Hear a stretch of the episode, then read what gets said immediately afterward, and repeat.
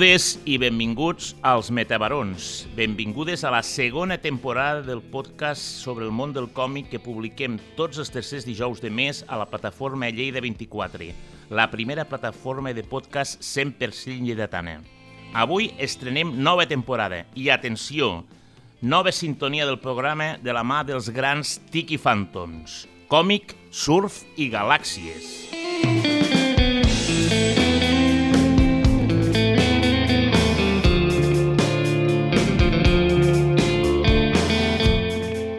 Gràcies a UOU Ràdio per apostar pel còmic i gràcies sobretot a totes i tots les que escolteu aquest podcast, aquest podcast i us el descarregueu. Com la temporada passada, seguirem parlant de còmics, de novel·la gràfica, de la penya que s'hi dedica i de la que n'és aficionada. De tots. La intenció, però, és aprofitar aquesta segona temporada per parlar i donar veu als autors i autores alternatius, al còmic independent i als productes de la factoria local. Aquesta segona temporada, en la línia del final de la temporada passada, mirarem més que mai a la mal anomenada perifèria. Si fan coses fantàstiques i quin millor altaveu que la ràdio. Som-hi! A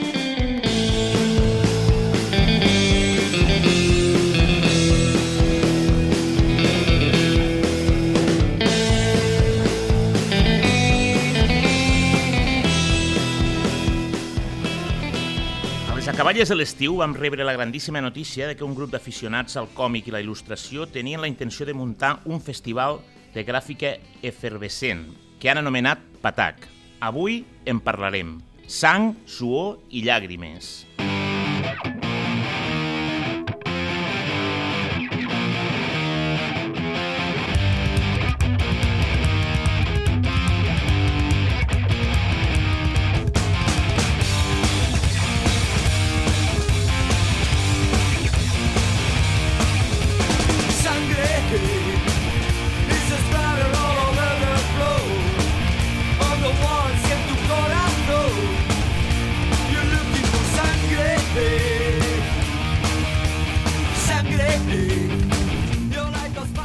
Sangre, del disc Punk Physical Therapy dels 13 Watts, publicat el 2011 per la discogràfica Potential Hardcore.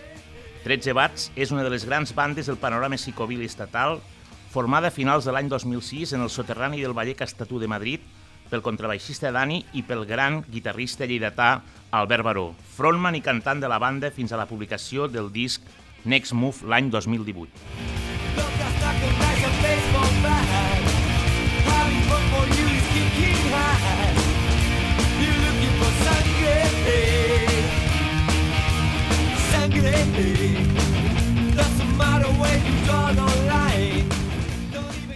Per parlar del Festival Patac, avui tenim als Metabarons a dos dels seus organitzadors, l'Àlex Martínez Ruano i el Quique Ramos. Benvinguts. Eh, bona tarda. Moltes gràcies. Bona tarda, gràcies. Moltes gràcies a vosaltres per ser aquí. Comencem fent una mica les presentacions. Comencem per l'Àlex, nascut a Barcelona l'any 1981, viu a Lleida des de fa 10 anys, dissenyador, il·lustrador i guionista de còmic. Fins ara ha publicat, que jo tinga notícia, dos volums a la sèrie Terror Tales de la- de l'Altrama Editorial, Viaje Infernal i Excavación, tots dos amb el dibuixant José Torres Brocal, i la ràdio de, de Delhi, que ho dic bé, la ràdio de Delhi, d'Ediciones Babylon, amb un dibuix també de, amb dibuix de Xavier Bonet, editat també als Estats Units, amb IDV Publishing, amb el títol Radio Delight. Còmic fet aquí amb històries molt americanes, no? Um, sí, i, i no et sabria dir per què, eh, però em van sortir així, en el seu moment. Um, el còmic La ràdio de Delay és per nens i eh, ho feia en, en, en col·laboració amb el dibuixant, que és el Xavier Bonet, i, i teníem uns referents potser molt americans, eh, històries dels 80, pel·lícules dels 80, i, i ni ho vam parlar, o sigui, directament ens va sortir així. I els altres dos còmics de terror eh, vaig considerar que l'entorn, la, la litúrgia americana era molt, molt adient per les històries i allà que les vaig col·locar. Sí, sí, molt rotllo històries de la cripta i tal. Sí, els còmics de terror, els, aquests dos són molt... Són, són petites peces de terror molt...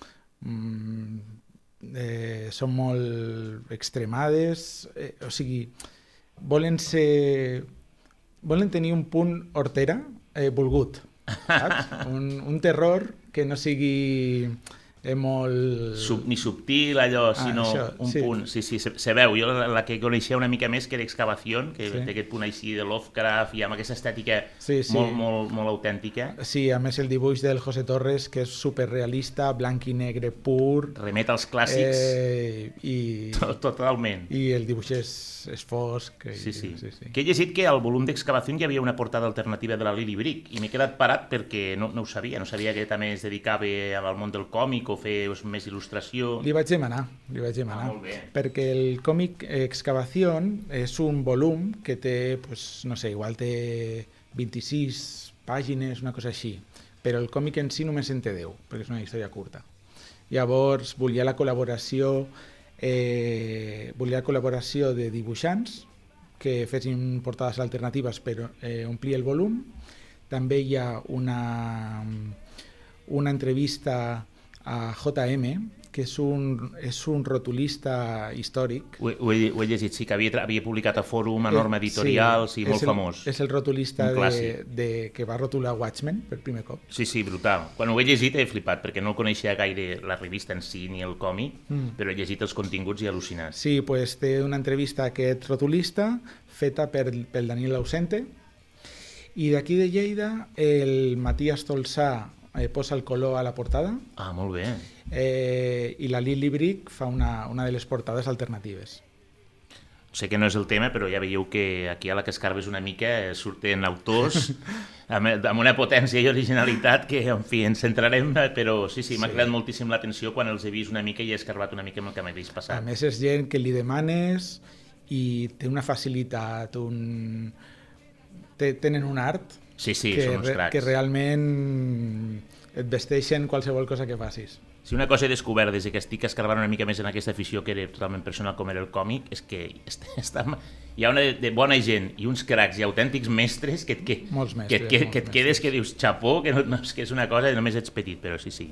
Molt bé, i el Quique Ramos, eh, eh, 20 anys organitzant concerts i treballant en el món de la música, sobrevivint, com m'has dit tu a la teva bio, has col·laborat en mitjans com Mondo Sonoro, Rock Deluxe, aquí a Cassinar, Nativa o en el diari Ara, va ser redactor en cap de No, no Say, es diu, a l'estat espanyol, i has participat en el programa Cabaret Elèctric d'ICAT FM, i a mitjans, eh, i a mixtape de Play RT, Radio Televisió Espanyola. Sí. Eh, que ets un periodista musical, eh, a qui li agrada el còmic, eh, que, com et defineixes? Perquè mm. amb aquesta bio no m'ha quedat massa clar. Em va anar una mica paral·lel. Um, bueno, més o menys he anat col·laborant a lloc, sobretot per, parlant de música. Um, també he escrit sobre còmics a llocs com, com 13 milions de naves. Um, I bueno, va anar com una mica en paral·lel. Sobretot em dedico a, a la música, treballo com portant, doncs no sé, organitzant concerts i, i portant la contractació d'alguns artistes. Tens un grup que es diu El Bloque. No, és un col·lectiu de periodistes musicals que ens Ah. dedicàvem una mica al, al principi de la nova fornada de, de música urbana. Érem una mica un col·lectiu de, de persones que en parlàvem i vam acabar fent un, un programa de televisió per YouTube i bueno, un llibre després i Ah, molt bé, perquè coses. no sabia, des, de- des de la ignorància no coneixia, no sabia si era un grup, però que dius que ets l'únic que ha sortit de l'in- de l'infern pel conducte de ventilació de- d'aquest col·lectiu. D'aquest col·lectiu sí, i crec que I no hi ha, també, no. I no hi, ha, no hi ha gaire gent que hagi sortit pel conducte de ventilació d'aquest club. Sí, en general. segurament els que havien de sortir ja s'hi van quedar enterrats a algun lloc. Tu no t'hi vas voler quedar? Uh, estava a gust, però crec que no tant com per quedar-me un parell de dies. Molt bé.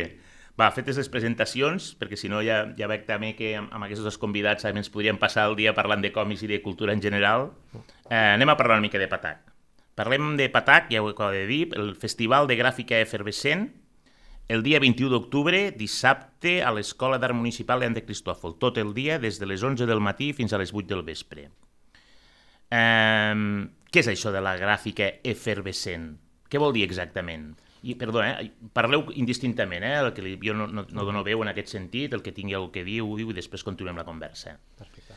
Molt bé, jo crec que aquest petit eslògan eh, eh, ve de, de que, bueno, eh, eh, la idea, mm, si bé la idea, la idea original era fer una jornada dedicada al còmic, eh, potser eh, no, no està tancat en el fet de, de, fer, un, de fer un festival eh, dedicat al còmic publicat, sinó que és sobre una miqueta més a diferents artistes o gent que tingui, eh, tingui la il·lustració com a manera d'expressar-se. I jo crec que aquest eslògan respon a això, a, aquest, a un esperit de apertura eh, no només de còmic, sinó il·lustració, gent que fa fanzines, gent que fa, eh, que fa pues, prints o eh, cosetes així, i, bueno, i gent que té coses a dir mitjançant el dibuix. Jo crec que aquest eslògan és del Marc. Sí, i de fet... O sigui, L'eslògan molt- de, de, de gràfica efervescent és del Marc. El Marc és eh, un motor bastant important mm, d'aquest festival perquè té una energia molt gran, el Marc. I, i jo crec que ho feia en aquest sentit, no? eh, fer eh, un festival eh, de còmic obert a aquest, a aquest tipus d'expressions. No? Mm. Per això no estem parlant d'una gràfica eh, estable ni quieta, sinó una gràfica efervescent que, que no para de produir. Pot ser així? Sí. Sí, de fet la, la idea mateixa de, del festival té bastant a veure això que deies al principi del programa de, de gent que s'hi dedica i aficionats, doncs és també una mica el que aglutina com aquest, aquesta efervescència. Recordem que el Marc Charles va, va ser tan amable de participar, diguéssim, via telefònica, perquè ell viu a Barcelona, vam vindre aquí quan li van donar el premi a Fort de Cals al Festival d'Angulemi vam, va ser una conversa d'aquestes també que dius, bueno, eh, un, un absolut crac i, i després he, he seguit parlant amb ell i ara també el destí ens fa que ens trobem també en aquesta organització i parlant amb vosaltres, vull dir que al final veig que la bona gent se troba, s'ajunta i, i fa coses, és superimportant. El, el tema de, de, del còmic i, l'art gra, i la gràfica, eh, vosaltres sabeu que hi ha aquella fina línia que a vegades separa autors de còmic, no? que consideren que el dibuix en aquest sentit, la il·lustració no és ben bé còmic, creieu, entenc que, que Patac intenta juntar les dues coses, deixa clarament sentat el que és una cosa o l'altra, no sé si m'explico, perquè festivals o trobades de- d'il·lustració i tal se'n fan. Aquí a Lleida el tema del còmic sí que és un tema del qual hi ha una forta mancança, tot i que és, jo sempre he dit, és un territori de còmic i ja es veu la gent que treballa, que li agrada, que s'interessa, però a l'hora de portar-ho, diguéssim, en un espai públic, a treure-ho, a mostrar-ho com és, entenc que és el, la intenció de Patac, eh, la gent podrà gaudir del còmic o en aquest sentit es barrejaran una mica totes dues coses? Eh, sobretot serà còmic, però, però un còmic mm, eh, molt... Bueno, eh, hi haurà de tot, vale? perquè, perquè tenim el ventall obert, però, però bueno, hi haurà gràfica arriscada. Mm, sobretot jo entenc que serà més de còmic i fanzine, val? més que d'il·lustració. Eh, però, però això, sobretot una gràfica... bueno, hi haurà de tot, però, però una, hi haurà un, té un component molt gran de, de gràfica arriscada, de gent que experimenta... Eh, però sobretot està enfocat al còmic i al fanzine, jo crec. Val. Clar, aquí entre... No, era una mica per tenir-ho clar. Aquí entra una mica el que comentàvem quan hem arribat, no? Avui venim en aquest programa per parlar de Patac, però de què podem parlar de Patac? Vull dir, heu de fer una presentació pública, podem parlar obertament del que es farà, encara, eh, diguéssim, esteu acabant de lligar, amb tota franquesa, eh? parlem una miqueta de quina és la situació actual del, de la, del festival de cara al, al, al mes d'octubre. Podem dir que es farà el dia 21 d'octubre a l'escola eh, a l'escola d'art, al vestíbul, eh, que tindrà l'horari que tu has dit, eh, que hi haurà eh, editorials, hi haurà autors de còmic, eh, hi haurà hi haurà tallers per nens i per adults. Um, què més tenim? Uh, Uh, bueno, sobretot el que hi haurà serà com una, una mena com de, de mostra on podràs apropar-te tant a les editorials com als autors, conèixer una mica de, de primera mà la feina que faran, uh, tant, tant passant per les taules i simplement parlant amb els autors mateixos dels, dels còmics, com amb tallers i xerrades que hi haurà com durant tot el dia mm, bueno, hi haurà varis dels autors que faran algun d'ells farà les dues coses potser Val. Bec, diguéssim que encara estem en, en aquella fase d'acabar de tancar una mica el que... Perquè fareu una presentació pública abans de... Um, jo crec que enviarem una nota de premsa i així, però, però no crec que pel tarannà de cap de nosaltres ens agafem a fer un, una gran presentació pública, una roda de premsa o alguna així. Pues és una pena, eh? perquè trobo que és una cosa molt, molt potent, Mm. que aquí a Lleida ara mateix ja feia molt temps que hi havia una certa demanda, almenys entre els aficionats i tal, i estaria bé. Però vull dir, entenc que d'una manera o altra... El cartell ja l'heu fet públic, això sí, ho vaig veure, Sí. eh? el cartell eh, au, eh, obra de Lorena Ribega, Uh -huh. Sobretot aquí, bueno, si, si la, ten- no la teniu present, va participar al còmic eh, Padrines, de, publicat per Pagès Editors, la sèrie doble tinta, i una d'aquests valors, un còmic, un cartell preciós, després farem la, la foto de promo perquè tothom el pugui veure, però entenc, dic això, no? que estem encara una mica en fase de tancament, i d'aquí que finals de mes, tampoc és que ara us vulgui aquí fer un, un primer grau, eh? però No- una mica no perquè la trigarem, gent, eh? perquè la gent tingui, tingui present una miqueteta la situació en la que ens tro es troba Patac, No trigarem, ho tenim tot bastant lligat. Sí. Eh, tenim definits els tallers, tenim definits eh, els participants, eh, volem donar oportunitat també a estudiants d'art eh, o gent que vulgui vendre el seu fanzine o, o la seva producció. Tenim pensades les xerrades, tot i que no sé si tancades. Um, és que jo diria que quasi totes estan bastant tancades, el que passa és que no em vull aventurar. Però tenim allà un, una llista de noms mm, bastant guapa de gent que, que vindrà de, de gent de primeríssim nivell, també això, com, com portem dient una estona, com gent de, des de gent molt consolidada que, que es dedica als còmics a, a gent més amateur. que has dit una mica, hi haurà un sector més professional, Exacte. hi haurà, entenc, editorials i gent que tingui la, la, la, la possibilitat d'ensenyar els seus treballs en aquesta gent. Mm. Sí. Això és, és, I llavors- És brutal, no? I llavors una de les coses que sí que, que hem fet, que bueno, s'ha s'ha encarregat més al, al Marc, um, és una selecció de, de còmics editats al, mm, editats a l'estat espanyol o traduïts a l'estat espanyol, amb una mica com una, una Selecció. mostra. Sí. Una selecció que li direm selecció Patac. Ah, molt bé. i, i també es vendrà allà a la, una selecció que s'ha encarregat ell sobretot Uh -huh. de el més florido de la producció Carai, tio. I la idea és que Se això m'està fent la boca lligui... aigua ja directament, eh? I la idea és que això lligui com a, amb l'escola d'art i que els estudiants puguin estar com estudiant aquests còmics durant el curs i que, i que ells mateixos pues, va, sí, facin una, una selecció de la selecció. sí eh, eh, això és una cosa que el Marc ha tret de... que es fa en Golem que és fer una selecció i que uns, un públic llegeixi aquests, aquesta selecció i determini un guanyador al cap d'un d'un any o d'uns mesos. Llavors el, el guanyador seria el guanyador de la selecció de la selecció Patac. Mm. Ah, molt bé. Sí, sí. Molt bé, molt bé. No, no, és molt guai, és molt guai. Està, està... I aquí ve una mica la següent pregunta. Llavors, eh, qui organitza realment Patac? Sou un col·lectiu? Sou unes persones a títol individual? Sí, eh, som diferents col·lectius. Eh, jo pertanyo al, al col·lectiu BAF, que és un... un som, som uns quants reunits que volem fer promoció eh, del, que fa, del que es fa al món del còmic i fer-ho sobretot a, a la ciutat de Lleida. No ho sabia que, estava, que eres BAF, perquè hem parlat amb el Carles Castelló, Ah, amb el sí, Jaume Barrull, el, el BAF i aquest programa anat una mica de la mà, doncs benvingut. Molt bé, pues, en, en, en bona part represento a, a BAF com a col·lectiu. Ah, molt bé. Eh, també està el col·lectiu Bronca, que, que, que, bueno, que par, parti, ha participat activament de la de, eh, de l'organització del, del festival i també vendrà els seus còmics allà, a, bueno, la seva producció eh, de tot tipus a, a Patac.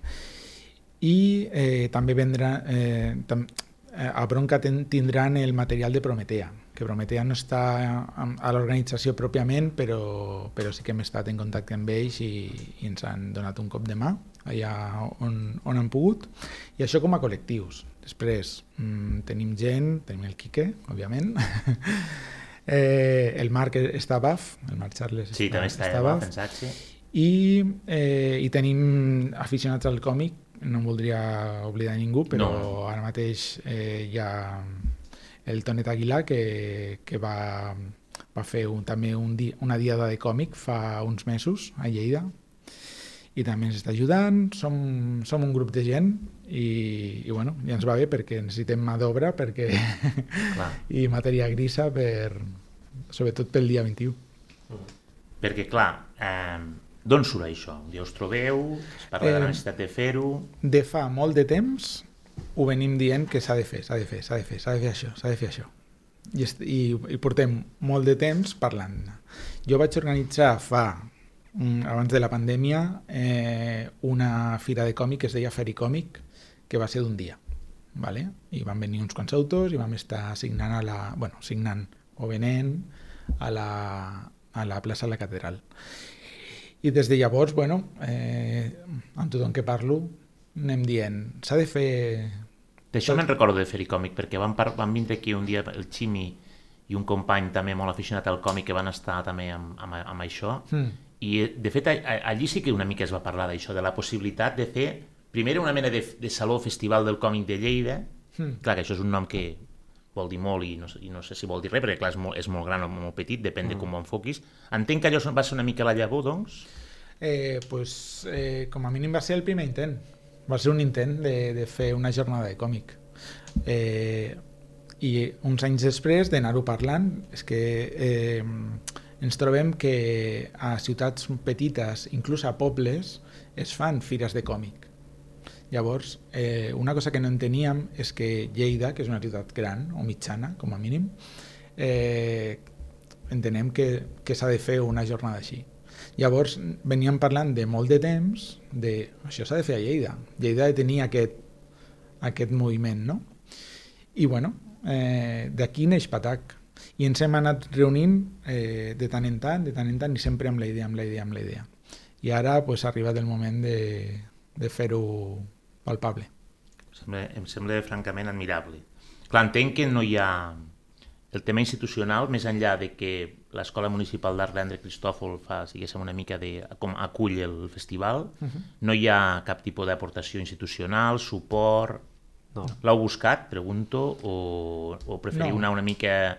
No, vam fer una mica lo kamikaze. sí. sí, perquè clar, vulguis que no són diners, que... Sí, ara ho comentarem una mica, el tema perquè, de... perquè es, el, es paga el, des, el desplaçament dels autors, eh, qualsevol despesa que hi hagi, eh, pues ha de... Però bueno, estem buscant maneres de financiació, però eh, cap d'elles és una, un recurs públic a dia d'avui. Qui sap si algun dia, si la cosa funciona?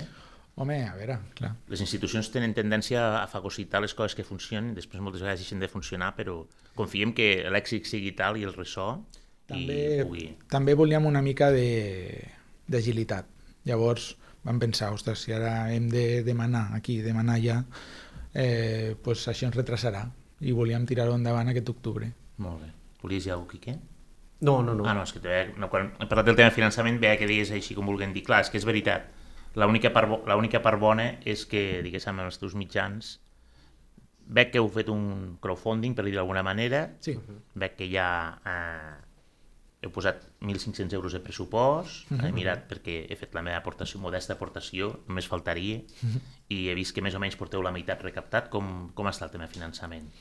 Pues el crowdfunding jo crec que és una part important. Eh, està una plataforma que es diu GoFundMe, Ara, ara detallarem una mica l'adreça perquè la gent que vulgui pugui, pugui aportar. I bueno, és una part important de, perquè mm, que sàpiga tothom que el que recapte allà serà només per pagar despeses que tenim del festival. O sigui que, que servirà per això, els diners que aportin serà per, per, per pagar autors, per pagar talleristes i eh, el cartell i cosetes així. Clar, perquè aquí hi ha tota la vostra feina que evidentment eh, es fa de gratis, entenc. Sí, La feina de gestió, de, pensa, de concepció, de treball, clar, això Sí. és... això és no només d'admirar, sinó... Tenim Que- recompenses al final? Tenim recompenses. Um, bueno, sí, per diferents aportacions que fa la gent, pues, mm, tenim samarretes, tenim els pòsters, les enganxines... Sí, ho he vist, ho he vist. Hi havia, hi havia de 15, 20 i 25 euros. ah, si us sembla, mira, eh, tothom que estigui interessat en donar suport al, al Festival Patac, més enllà d'assistir el, el, el dissabte, dia 21 d'octubre, que sàpigui el que acabo de dir, que aquesta, la gent de Patac ha, ha posat a la xarxa una pàgina web de crowdfunding, donarem l'adreça seria gofunde.com arroba, ai, gofunde.com barra F barra ajuda'ns a organitzar Patac Fest. Eh, amb aquesta adreça entrareu i veureu que hi ha això, el que ara, el que ara comentava una mica el Quique, diferents opcions de, de, de suport que van en, des dels 15 euros als 25, uh -huh. amb petites recompenses, com heu dit, hi ha una bossa, samarreta i tal. Uh -huh. eh, a dia d'ahir que vaig fer la meva aportació particular vaig veure que s'havia cobert més o menys uns 700 i algo euros, falta poc, jo des d'aquí modestament animaria a tothom que agrada del còmic a participar, sabem la situació que és, però si una, si una una, un esdeveniment com aquest eh, no aconseguís, si, si més no, el mínim suport econòmic perquè pugui tirar endavant i puguem repetir, eh, seria, un, seria una, mica, una mica lamentable. Repeteixo, eh? això seria, eh, seria gofunde.com barra F barra ajuda'ns a organitzar Patac Fest. Si vosaltres poseu Patac Fest directament al buscador, o, sur, o sortirà. Eh, realment és, és el gran què, però també està clar que amb la, amb la vostra voluntat i amb el, i amb el, esperem que tot vagi bé, jo crec que la cosa funcionarà. Li veieu recorregut futur en això? Esteu a l'expectativa, vull dir, espereu a veure què passe o creieu que és una cosa que voleu consolidar? Teniu ganes de... Mm, una mica totes dues coses. Jo crec que estem bastant optimistes. Uh, veiem també que la resposta d'autors i autores i editorials ha estat superbona. O sigui, no sé, gairebé tothom que, que li hem comentat s'ha apuntat rapidíssim també a venir pues, això pels, pels gastos i, i no sé, veiem també que hi ha bastantes ganes, hi ha bastanta gent que, que li ve de gust que això tiri endavant i poder anar fent-ho mm, cada any. Però que vosaltres creieu això de que Lleida és un territori còmic, que és un lloc en el qual el còmic té un especial assentament? Jo, com a mínim, conec a, a Lleida un munt d'artistes. Com a mínim això, eh, he conegut moltíssims artistes, gent supercreativa que, que fa il·lustració que fa còmic, eh, superbé. Eh, jo entenc que sí, jo entenc que és una ciutat eh, gran, amb població, que, que ha de tenir aquests inputs culturals per, i s'han d'aprofitar per, eh, per sati- satisfer els, els actuals eh, eh, aficionats al còmic com per crear-ne de nous. Jo crec que sí. I hi ha gent que fa coses molt bones, molt boniques, molt... jo crec que sí. La, el, per anar acabant, eh? el, el, la jornada com s'organitzarà? Està tot molt pautat, la gent podrà, partir, podrà entrar, voltar, hi haurà parades, els, els tallers es faran, diguéssim, amb coordinació amb, amb el muntatge de parades, una miqueteta, si, el que pugueu explicar, eh? vull dir, tampoc. Em, clar, aquí està el tema de què podem explicar, però... Eh, Sí, sí, i us ho dic amb tota la franquesa, si veieu, vull dir, senzillament és una miqueteta per acabar de rodonir, Sí. que la gent tingui tota la informació possible i alentar que vinguin el dissabte dia. Jo crec que podem explicar quasi tot mentre la gent que ens escolta sàpiga que hi ha coses que poden canviar perquè estem això. en ello. Estic segur que ho sap tothom que ha organitzat qualsevol Sí. esdeveniment, sap que... Sí. Eh, eh, a, dins de, a dins del vestíbul de l'Escola d'Art hi haurà eh, unes, unes 20 parades de- d'editorials, eh, botigues i autors eh, signant, venent o, o simplement eh, xerrant per allà. Eh, fora eh, mm, també tindrem, al- farem algo de, eh, alguna coseta fora del carrer, a fora del carrer. Fora, al carrer de la Palma, fareu alguna cosa? Alguna, eh, segurament Ah. posarem algun, algun, alguna taula, algun stand allà per, per, per generar una mica de focus d'atracció. Eh, tindrem barra per, per beure algo i, i menjar alguna cosa, si algú li ve de gust. Eh, Quin luxe, no? És, és que... I tot això, disculpa, amb, amb aquest pressupost de 1.500 euros, Bueno, aquí, aquí Ja, molt... esperem que funcioni. esperem, esperem que sí, eh? Vull dir, clar, clar, i tant. Sí, sí. I, i, i llavors, a l'escola d'art es faran els tallers.